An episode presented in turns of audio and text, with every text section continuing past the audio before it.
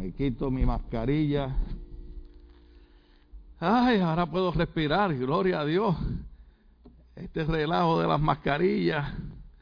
Yo creo que nos vaya para el cielo antes de tiempo. Alabado sea el Señor.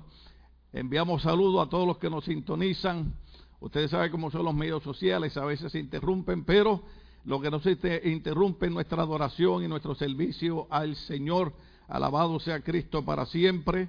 Así que eh, eh, oramos por nuestra familia eh, Sanz allá en Venezuela. Sabemos que eh, la mamá de nuestro hermano eh, Samir Sanz, nuestro hermano Pastor Robin y la familia, eh, Dios la llamó a su presencia en estos días. hemos estado orando por la fortaleza de ellos. Sabemos, ¿verdad? Que son momentos tristes, gloria al Señor. Y así también hay unas personas que me han pedido la oración por seres queridos que han partido y hemos estado orando que Dios les bendiga y les fortalezca. Gracias a los hermanos que están aquí, parecen ladrones, todos con máscaras, aleluya, pero de los buenos. Algunos parecen el santo, otros parecen el zorro, alabado sea el Señor. Eh, yo oré con la máscara del santo el otro domingo, alabado sea Cristo. No, el otro domingo tenemos nuestro hermano evangelista Manuel predicando, vamos a estar celebrando eh, Pentecostés, gloria al nombre del Señor.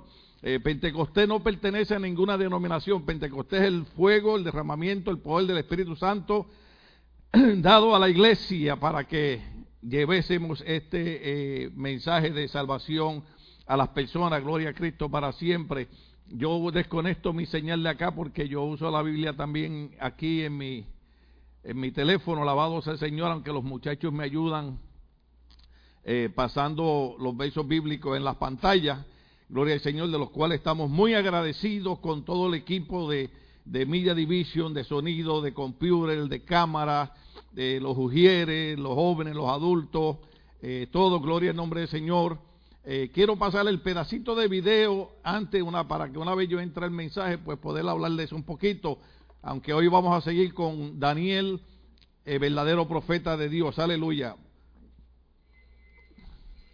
La iglesia viene a ser ese vínculo social que ellos tienen.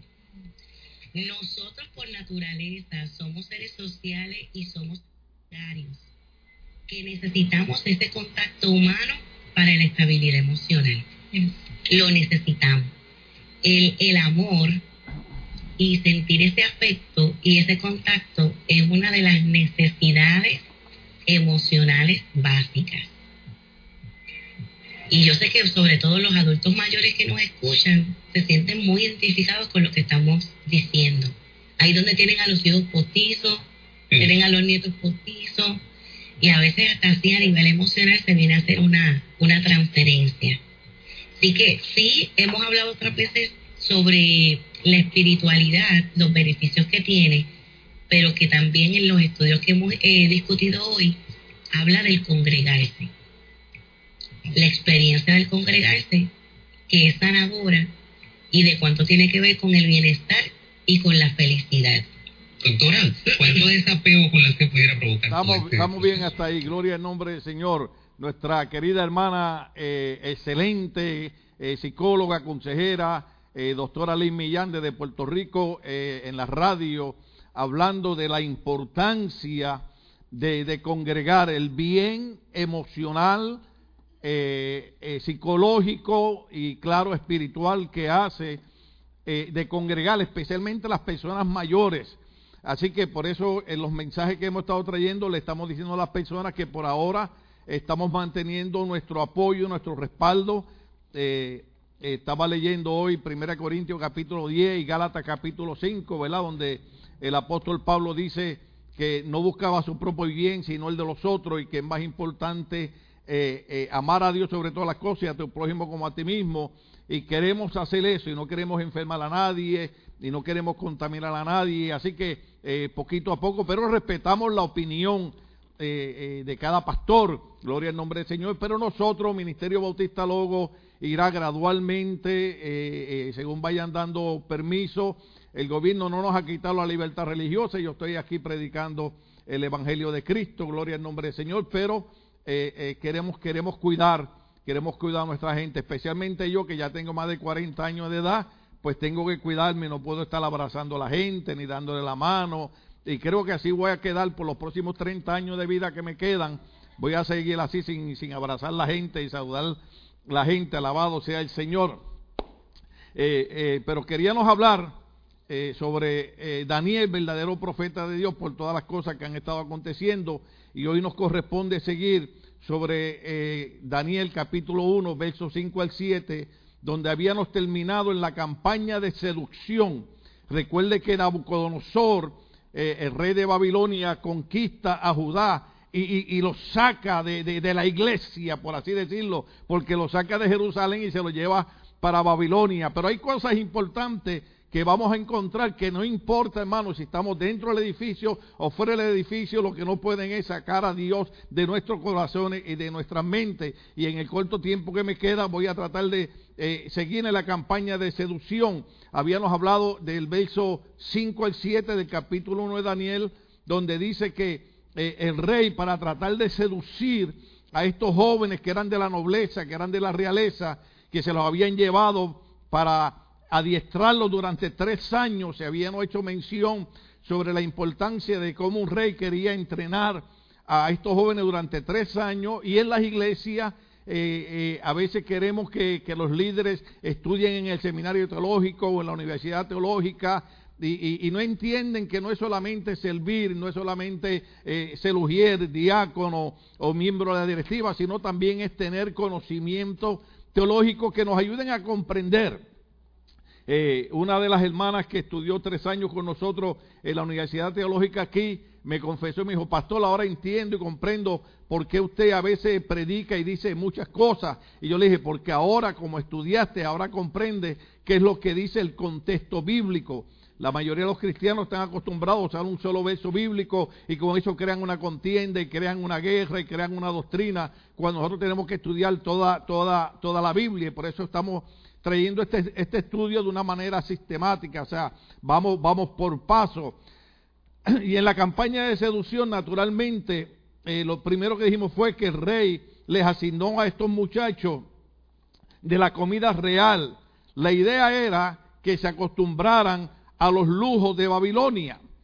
Y esa es una de las cosas que hay que tener cuidado porque muchas veces eh, eh, eh, los cristianos a veces tienden a quejarse y tienden a murmurar, como predicábamos el viernes pasado, de, ciertas cosas que Dios nos pide, pero Dios es omnisciente, Él conoce todas las cosas, Él conoce las razones y el por qué a veces nos dice, no hagas esto, no hagas lo otro. Dios nunca va a ser largo para mal de nosotros. Nosotros a veces sentimos cosas como que decimos, oye, Dios no es bueno conmigo. Sin embargo, al final del camino descubriremos y daremos gracias que Dios hizo las cosas como las hizo y no permitió que nosotros las hiciéramos como nosotros queríamos. Y por eso es que entonces eh, estos jóvenes fueron muy cuidadosos y dijeron, aquí como que hay algo, como dirían los jóvenes, algo tricky, algo aquí medio tramposo, porque nos, nos están dando comida del rey, nos están dando comida del palacio, pero era para ir sacando eh, la adaptación que ellos tenían al servicio de Dios en Judá.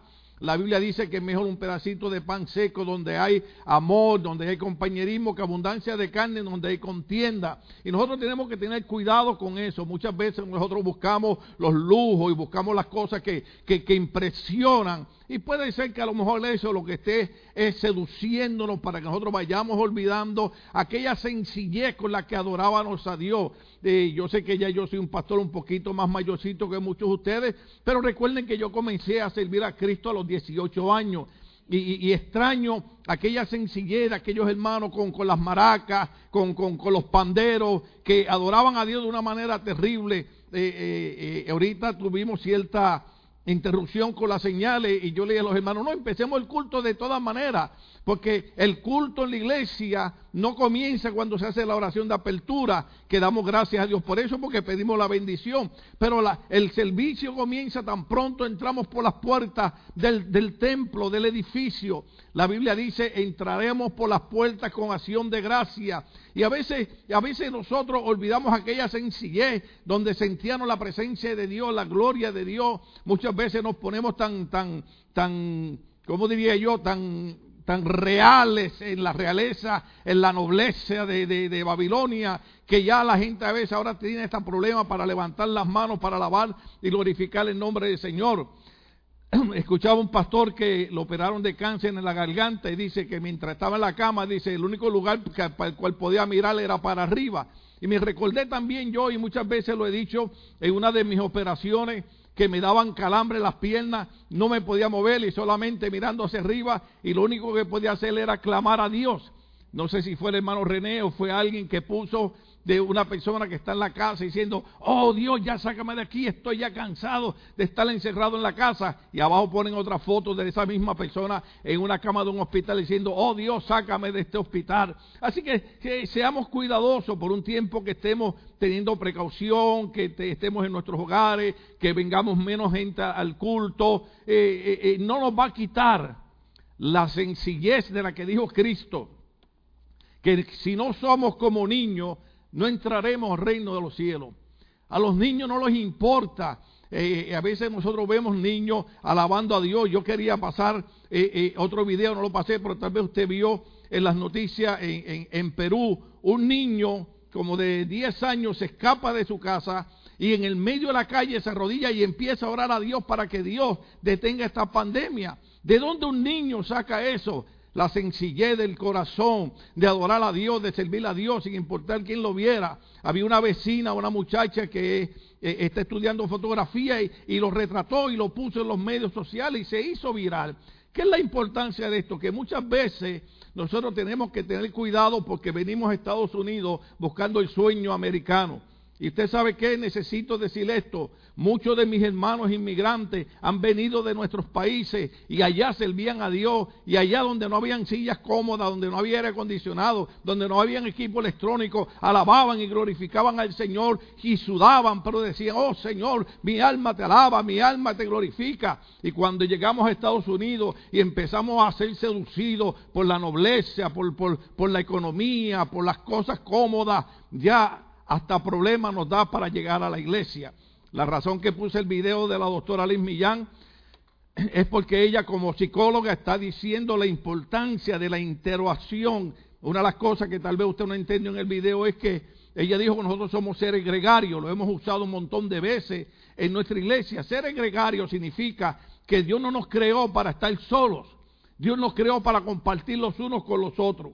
Cuando nosotros venimos a la iglesia y nos vemos como que nos motivamos los unos a los otros, oramos los unos por los otros, pedimos la oración, nos animamos, sea el nombre de Dios glorificado. Nosotros a veces llamamos y a través de estos medios también le he dicho, los hermanos, la familia del Ministerio Logo, usted necesita algo. Hemos tratado de estar ayudando a la gente, pero infórmenos, déjenos saber, porque e, e, es maravilloso, con razón es que el salmista decía, es mejor estar en la casa del Señor un día que mil fuera de ella.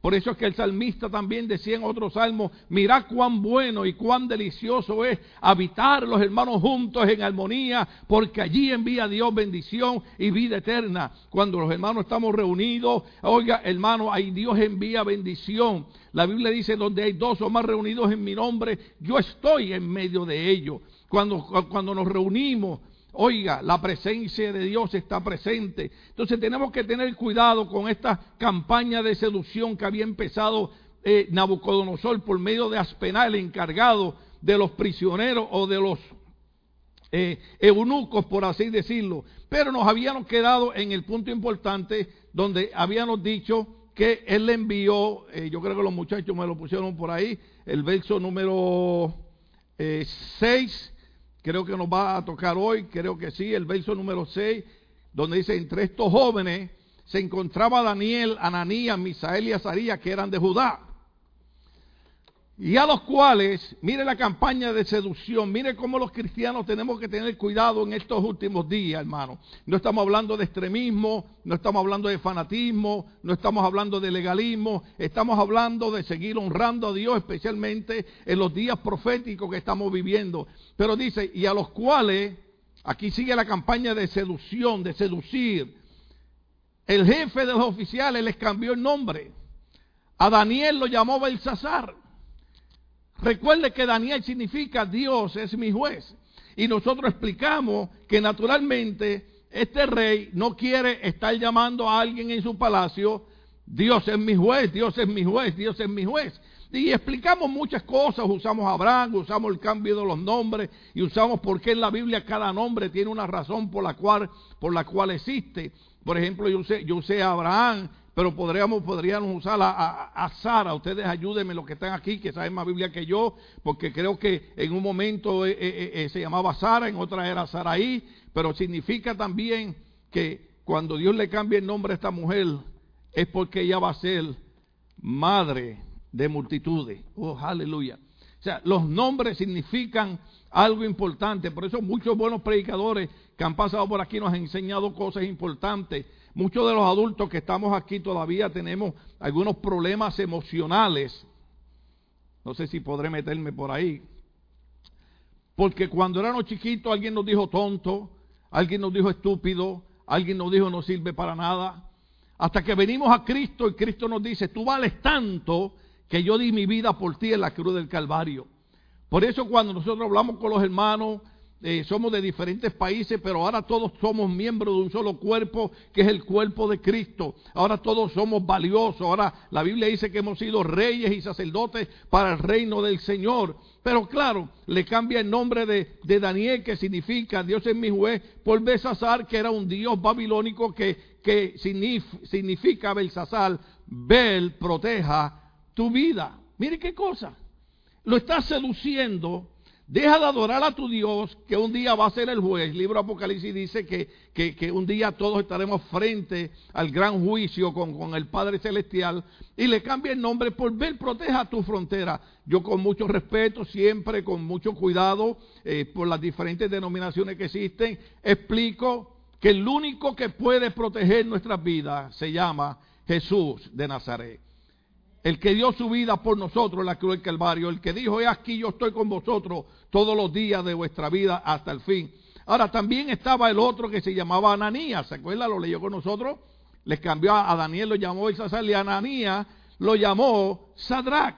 Ananías significa Jehová me da gracia o estoy agraciado con Dios. Imagínense qué nombre, qué, qué nombre lindo, Ananías. Ahí me gustaría llamarme Ananías. Porque Ananías significa la gracia de Dios está conmigo. Donde quiera que yo entre, soy un Ananías. La gracia de Dios está conmigo. Cuando yo oro por los jóvenes, digo, Señor, pon tu gracia y tu favor sobre ellos en la universidad, en el trabajo, en la escuela. Y eso es lo que significaba Ananías. O sea, Jehová se ha agraciado conmigo. Pero le cambia el nombre por, por Sadrach. Sadrach significa el mandamiento de Acú. Era el dios babilónico de la luna. Mire qué cosa le, dice, ok, ya tú no vas a tener más la gracia de Dios sobre ti. Ahora tú vas a ser el servidor del Dios de la luna. Entonces empieza a seducirlo. Por eso es que hay que tener cuidado. Yo entiendo que a veces eh, uno trata de tener cuidado porque eh, muchas veces aprendemos ciertas cosas que son extremos en las iglesias, pero hay otras cosas que hay que tener cuidado. Por ejemplo, son los amuletos que a veces los jóvenes usan en sus vestimentas. Usted tiene que tener cuidado ¿Qué simboliza eso? ¿De dónde sale? Ciertos tatuajes, no tengo problema con los tatuajes, usted no va para el infierno por eso, pero tenga cuidado porque ciertos simbolismos tienen que ver con cosas que no, que no ayudan, sea el nombre de Dios glorificado. Entonces, esta es la campaña de, de seducción. Misael, Misael, mire, Misael significa quien es lo que Dios es.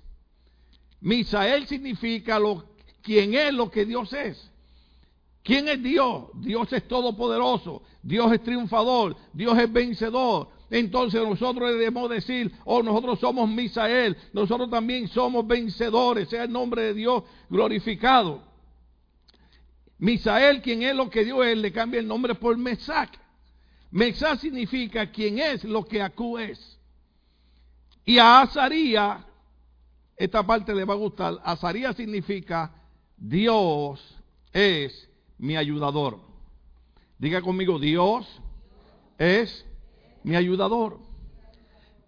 En medio del valle la sombra de la muerte, Dios es nuestro ayudador. En medio de la enfermedad, Dios es nuestro ayudador. En medio de los problemas, Dios es nuestro ayudador. En medio de esta pandemia, Dios es nuestro ayudador. Por eso ese nombre es importante. Azaría, Dios es mi ayudador. Y le cambia el nombre por Abednego, que significa siervo de Nebo, que era considerado como el hijo principal del dios babilónico Bel.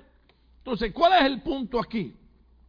Los que me están viendo por los medios sociales y los que estamos aquí, el punto aquí es que nosotros, la iglesia de Cristo, tenemos que despertar.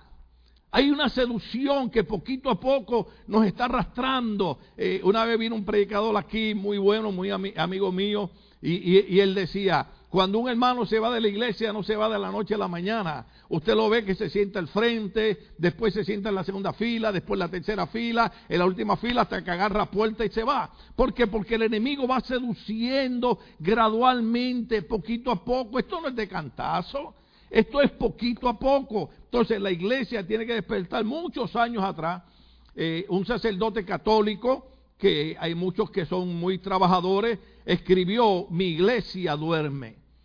Y yo diría también que en estos días finales, en los días cuando la iglesia debiera estar orando y clamando y buscando el rostro de Dios y sirviendo a Dios y comunicándose unos por los otros y, poniendo versos bíblicos en Facebook, hay cristianos que lo que ponen en Facebook son chistes de doble sentido, chistes vulgares. Ponga chistes, pero que sean chistes decentes, honestos, pero más que nada ponga versos bíblicos que me motiven, que me recuerden que Dios sigue siendo mi ayudador.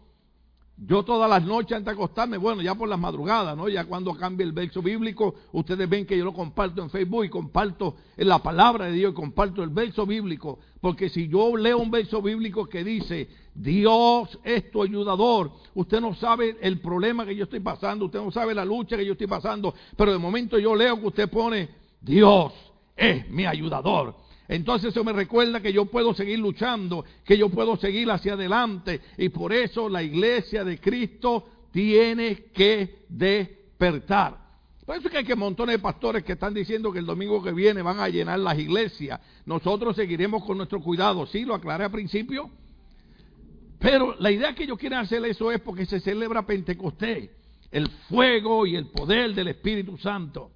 Pentecostés no es para los pentecostales, no es para los bautistas, no es para los episcopales, no es para los metodistas, no es para los luteranos. Pentecostés, según el libro de los Hechos, es la promesa del Espíritu Santo, es para los creyentes.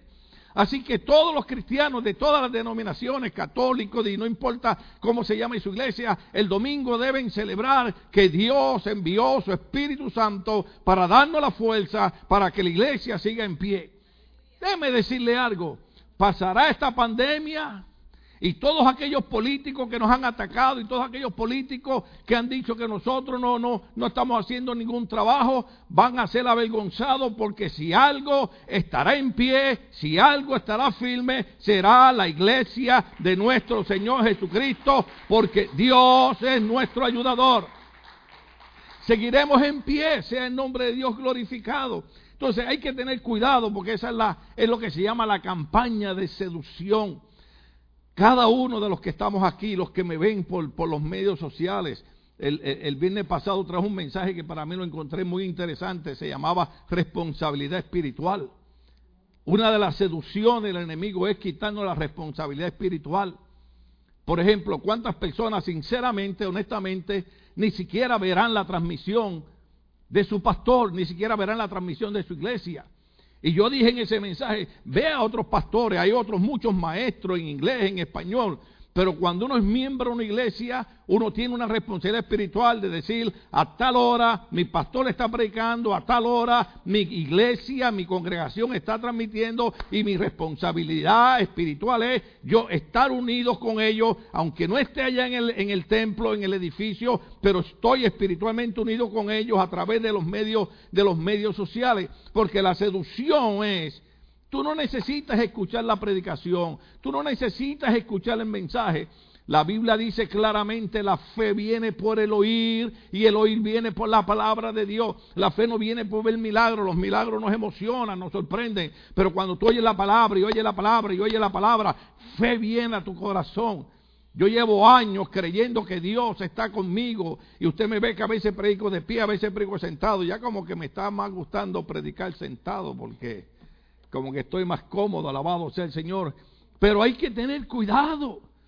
Los cristianos viejos, oh, aquí solamente hay jóvenes, tienen que tener cuidado, porque ellos creen Oh, ya no hago nada en la iglesia, ya no sirvo. Yo le decía al hermano Ralph eh, eh, eh, el viernes, si los hermanos viejos en la iglesia supieran que el ministerio de ellos es tan poderoso, porque cuando ya usted no puede brincar en el altar, cuando ya usted no puede hacer trabajo de carpintería, cuando ya usted no puede hacer trabajo de pintura, cuando ya usted no puede venir a limpiar, usted puede venir y sentarse en una silla y empezar a orar y empezar a clamar. Y no hay nada que sea más poderoso que la oración, porque el libro Santiago dice que la oración del justo, obrando eficazmente, puede mucho. Los hermanos mayores, no se dejen seducir por el diablo de que usted, usted ya no sirve. No dígale al diablo, ahora es cuando llama silbo porque ahora me voy a convertir en una persona que va a interceder por la iglesia. Oh, sea el nombre de Dios glorificado. La, mamá del evangelista Gigi Ávila, una viejita que casi no podía caminar. Eh, Gigi era de largometraje. Usted sabe lo que significa eso, ¿verdad? Predicaba largo. Y yo recuerdo que yo iba a la campaña y ella se iba detrás de la plataforma. Y tan pronto este evangelista agarraba el micrófono, ella doblaba rodillas. Y yo la veía. Usted sabe cómo somos los boricuas. Ah, también los mexicanos, y también los guatemaltecos, y también los salvadoreños, y los nicaragüenses y hondureños, que nos gusta, mire, ver qué es lo que está pasando allá. Y yo decía, pero la viejita, y esa mujer empezaba a orar, pero no es que se dormía en la silla como los hermanos en la iglesia, que doblan rodillas y a los cinco minutos están dormidos encima de la silla y después dicen que estaban teniendo una revelación de Dios, revelación de los tacos que se comió, sea el nombre de Dios glorificado. Y aquella viejita oraba y oraba y oraba y oraba y oraba. Y aquellos cultos, hermano, eran cultos de tres horas y cuatro horas corridas. Y yo recuerdo que eran campañas de 15 noches corridas. Y ella intercedía. Pero el enemigo trata de seducirnos. Y trata de decirnos, ¿para qué, para qué orar? ¿Para qué seguir intercediendo? Por eso yo siempre digo que el culto de los domingos es el culto más lindo porque la iglesia está llena y la gente se baña, algunos, ¿no? Sea el nombre de Dios glorificado y, y se ve bonito el ambiente, pero el culto más poderoso de la iglesia es el culto de oración. Mi esposa y yo venimos con algunos líderes aquí a orar. Y ahí de entre semana que estamos en la casa, le digo, vámonos para la iglesia a orar un rato. Yo puedo orar en la casa, pero no sé, por alguna razón, como que cuando usted ora en el templo, cuando usted ora en el edificio donde se reúne la iglesia, somos nosotros como que, como que hay algo diferente de parte de Dios. Como que se siente que, que, wow, Señor, tú estabas ahí conmigo, sea, el nombre de Dios glorificado. Entonces la iglesia del Señor, estoy hablando de todas las denominaciones, tiene que despertar y entender que por años se ha dejado seducir. La gente piensa que, que, que, un culto glorioso es cuando tenemos todo lo que tenemos. Mira, nosotros tenemos unas luces ahí de colores, tenemos luces de colores atrás, tenemos equipo electrónico, tenemos, gracias a Dios, todo lo que puede tener una iglesia. Pero ¿sabe qué? Si nuestro corazón no está dispuesto para alabar y glorificar el nombre del Señor, de nada nos sirven estos equipos, de nada nos sirven estas luces. Prefiero irme con aquellos viejitos de maraca y pandereta, oiga que caía la gloria de Dios y en aquellos años también hasta Dios ministraba en palabra profética. Hoy en día, oh hermanos, aleluya, hay un tema que no me quiero meter ahí, pero hoy en día la gente ya no usa tanto la lengua para alabar y glorificar el nombre de Dios ni para profetizar. Parte del tema del viernes era que teníamos que cambiar la imagen que teníamos con, el pueblo que no es cristiano. Teníamos que cambiar esa imagen de que siempre nos estábamos eh, eh, criticando los unos a los otros. No, nosotros somos un solo cuerpo en Cristo. Y venimos aquí, glorificamos el nombre del Señor y le decimos al enemigo, a mí no me vas a seducir. Sí, se ve muy buena esa comida real, pero mire lo que dice la Biblia, sea el nombre de Dios glorificado. El, tercer punto es lo que llamamos la gran decisión. Está en Daniel capítulo 1, verso 8 y el verso 10. El verso 8, ¿entendieron el cambio de los nombres, la seducción? ¿Entendieron eso? Ve el cuidado que hay que tener. Ahí me gusta, ahí me gusta la Biblia porque la Biblia dice que en Antioquía fue cuando por primera vez se le llamó cristiano a los apóstoles, a los discípulos. ¿Sabe por qué? Porque siempre estaban hablando de Cristo. Y Cristo para aquí, Cristo para allá. Y yo sé que hay gente que se cansa de oírnos hablar de Cristo, pero que de qué vamos a hablar. si es el que reina en nuestros corazones. Ahora, lo que nosotros llamamos la gran decisión está en el verso 8 y el verso 10. Porque inmediatamente cuando ellos están allá en Babilonia, hubo una presión sobre Daniel y sus amigos, empezando, dijimos, por la comida, ¿sí? Entonces, Daniel toma una resolución, verso 8 lo dice de esta manera. Cuando tratan de seducir a Daniel y a sus amigos con la comida de, de la nobleza, de la realeza, del rey, Daniel toma una resolución o una decisión o propone algo en su corazón. Diga conmigo resolución, diga conmigo decisión, diga conmigo propuso. Verso 8, cuando, cuando a Daniel lo tratan de seducir con sus amigos, en el verso 8, que es lo que nosotros le hemos llamado el punto número 3, la gran decisión, dice, pero Daniel, y esto lo han predicado pastores por año, por año, por año, por año. Yo lo escuché cuando era joven y doy gracias a aquellos predicadores viejitos que la verdad que no tenían la teología, ni, ni, ni, ni, la trayectoria, ni, ni, ni, la hermenéutica, ni, pero tenían unción de Dios. Y nos predicaban y nos decían los jóvenes tienen que tomar la misma decisión que tomó Daniel. Y yo decía, pero, pero para decirle eso no hay que gritar tanto. Pero no era que ellos gritaban, es que ellos querían sembrar en nuestros corazones que en la vida hay que tomar resoluciones serias. En la vida hay que tomar decisiones serias. En la vida hay que tomar resoluciones serias. Y voy a decir algo aquí que tal vez sea ofensivo para las personas que nos ven. Ustedes, yo sé que me aman, gloria al Señor, y cuando dejan de amarme, el Espíritu Santo le dice, ora por Él de todas maneras, porque Él no es perfecto, Él es humano, gloria al Señor, y da gracias a Dios por tu pastor, que se sienta ahí y te recuerda que hay un Dios todopoderoso que está contigo. Pero en la vida hay que tomar decisiones que vayan de acuerdo con la palabra de Dios. Todo cristiano en 47 años de cristianismo y 30 años pastor aquí, que ha tomado decisiones basado en lo que él ve como conveniencia humana, en lo que él ve como conveniencia económica. Eso le dura 3, 4, 5 años. Después vienen atrasos, vienen destrucciones, porque muchas veces no tomamos las decisiones basado en la palabra de Dios. La Biblia dice, encomienda a Jehová tu camino y Él concederá los deseos de tu corazón. Los apóstoles nos enseñaron. Cuando Judas se ahorca, ¿se acuerdan Judas? Aquel hermano que dejó de venir aquí, digo, este, el que entregó a Cristo. Cuando los apóstoles fueron a escoger a la persona que iba a ocupar el lugar de Judas, dice la Biblia que los apóstoles se apartaron en ayuno y oración. ¿Usted sabe qué significa eso? Que eso no fue la reunión, perdonen esto con respeto, perdónenme, eh, yo solamente soy un pecador rescatado por Cristo a quien doy gracia. Pero esto no es la reunión de negocios que dan en iglesias que creen que es una compañía mundana, donde en, en 15 minutos quieren tomar decisiones a lo loco. No, los discípulos, los apóstoles, se apartaron en ayuno y oración y decían, Señor, muéstranos y escoge tú quién va a ocupar el lugar de Judas. Decisiones, hay que tener cuidado con las decisiones, hermano. Yo sé que es difícil, yo sé que es difícil. No crea que a mí también no me dan esos arrebatos que le dan a los hermanos. Yo tengo, yo tengo un arrebato hace, hace ya como dos años, tengo un arrebato. No sé, e, e, esa palabra es mal usada, pero, pero ¿cuánto sabe lo que es un arrebato?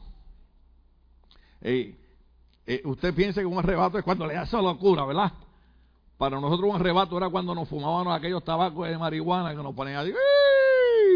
Pero Señor reprenda el diablo que ahora estamos arrebatados con el poder del Espíritu Santo. Aleluya, 47 años llenos de poder del Espíritu Santo. No necesitamos marihuana, por más que la legalicen, por más que digan que es recreacional, lo que yo necesito recreacional es levantar mis manos y decir, Espíritu Santo, Norma, ayúdame a cantar, ayúdame a cantar Te necesito. Aleluya. Gloria a Dios para siempre. Pues, las decisiones son importantes en la vida.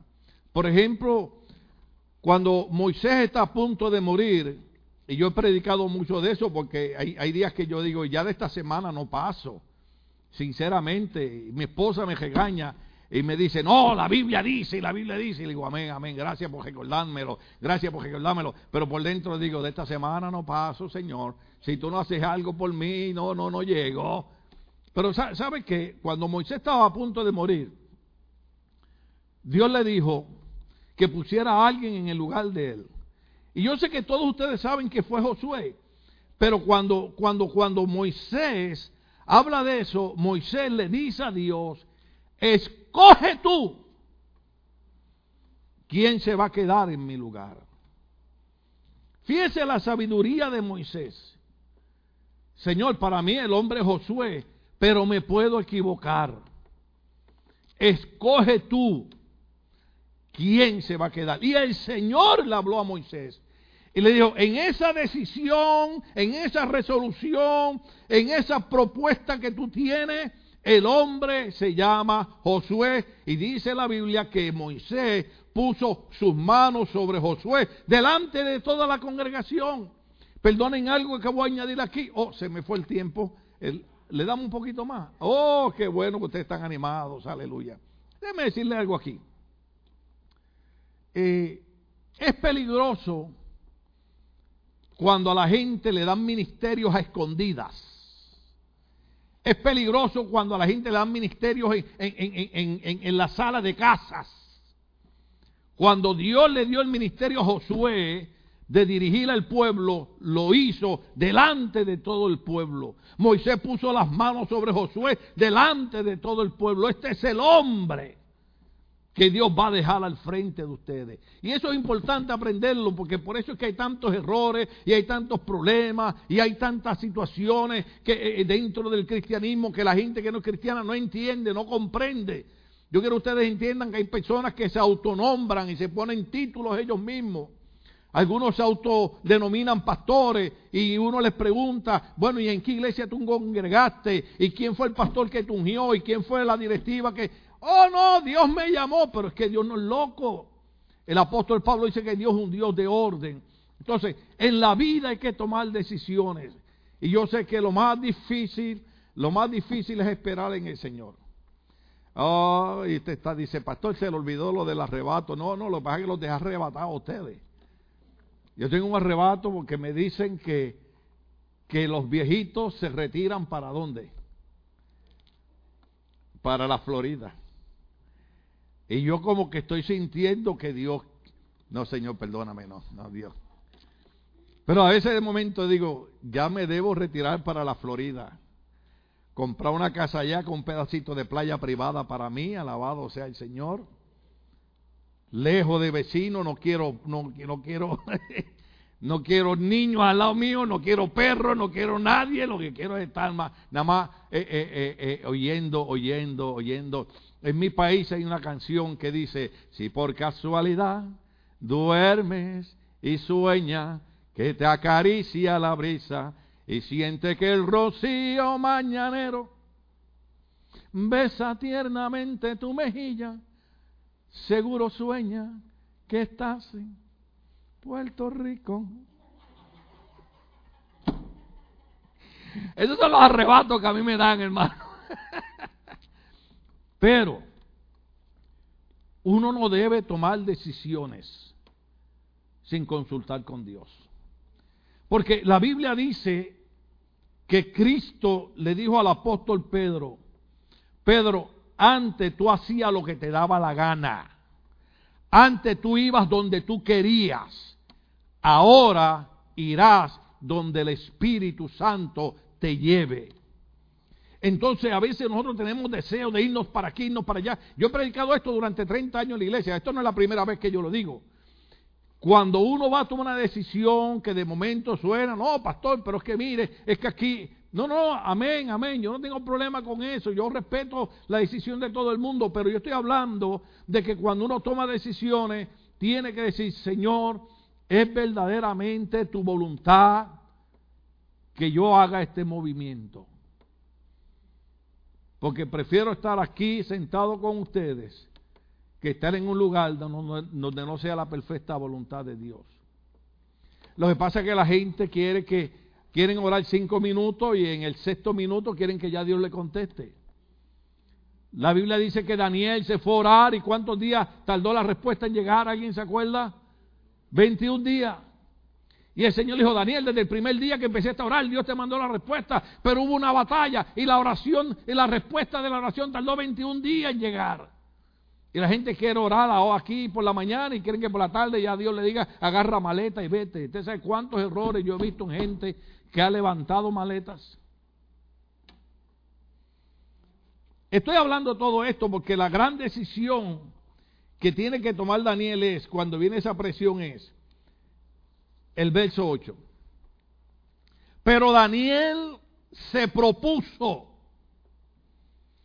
no contaminarse, diga conmigo contaminarse, aunque sea con todo y máscara, diga contaminarse.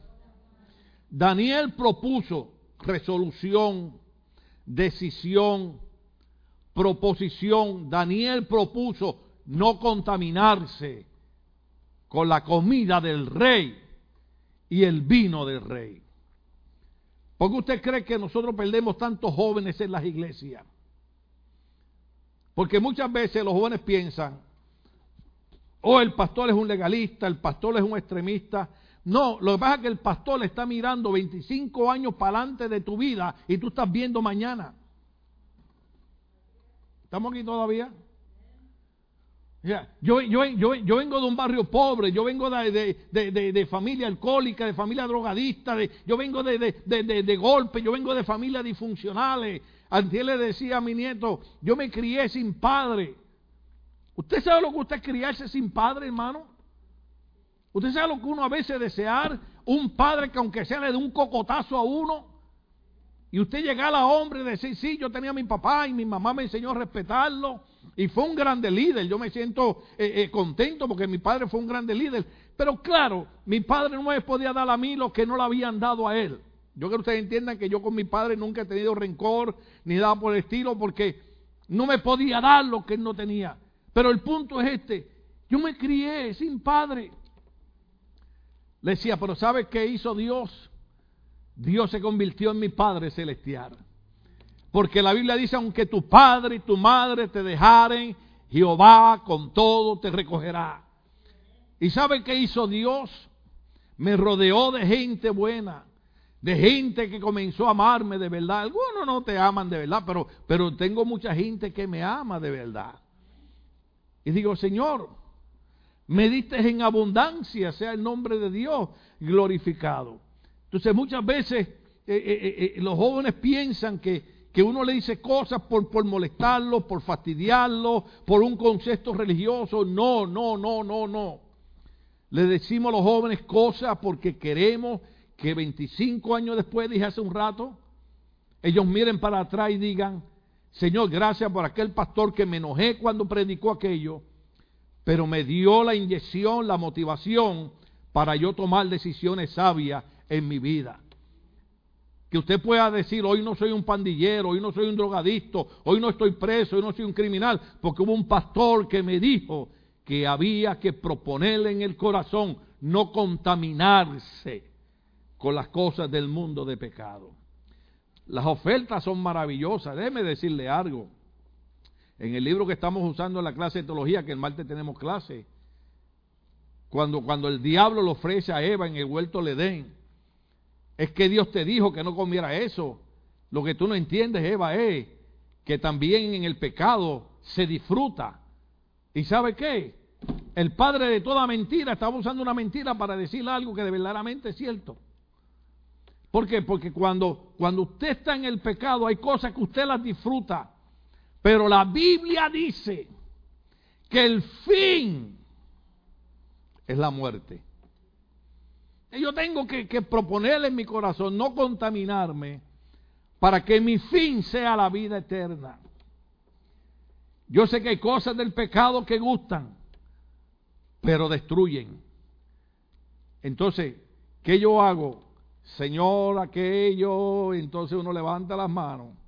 Espíritu Santo, Espíritu Santo, aleluya. La gente no comprende esto. Yo no sé si ustedes están entendiendo el nivel donde yo voy. Yo no quiero cansar la gente con tanto tema, pero, pero hay algo que preocupa. Un predicador dijo algo hace como 10 años, yo lo usé. Y este predicador cuando hablaba, hablaba con tanta fuerza y con tanto ánimo y agotaba toda su fuerza en el púlpito. Y un día alguien le dijo, pero ¿por qué tú predicas así? Y él dijo, porque yo no sé si es mi último mensaje y quiero estar seguro de haber entregado todo el consejo de Dios. El apóstol Pablo cuando iba a morir dijo, no he rehuido anunciarles todo el consejo de Dios. La iglesia no es para hacernos la vida imposible, la iglesia no es para, para, para prohibirnos cosas. La iglesia es para guiarnos en el conocimiento de la palabra de Dios para que tengamos éxito en la vida. Cité hace un rato, encomienda a Jehová tu camino, confía en Él y Él hará. Él contesta las peticiones de nuestro corazón. Yo no creo que nadie de los que estén aquí ni me ven quieren, quieren llegar dentro de 10 años a una vida fracasada, a una vida destruida. De la única manera que podemos vivir una vida victoriosa es sirviendo a Cristo como dijo el Señor a aquella mujer en el pozo, mujer, la hora viene y la hora ha llegado en que los verdaderos adoradores adorarán al Padre en espíritu y en verdad. Déjeme terminar con este puntito importante porque dice, Daniel propuso no contaminarse con la comida y el vino del rey. Así que le pidió al jefe de los oficiales que no le obligara a contaminarse. Esa fue la gran decisión que tomó Daniel. La resolución de Daniel fue, no me deje contaminarme con eso. Ahora, la razón por la que Daniel no quiere la comida de Babilonia, ¿están aquí todavía? Es porque mucha de la comida de Babilonia violaba los mandamientos de Levíticos capítulo 11. Levítico capítulo 11, Dios le había dicho a su pueblo lo que debían y no debían comer. Y yo entiendo, la gente que me va a estar escuchando, estamos en la gracia, ya no estamos en la ley, pero hay ciertas cosas que todavía nos ayudan a comprender del Antiguo Testamento como esta parte aquí. Tomar una resolución sabia, una decisión sabia. Y Daniel dijo, la comida se ve buena, la comida de la nobleza, la comida de la mesa del rey, pero esa comida viola los mandamientos que Dios nos dio en Levíticos capítulo 11.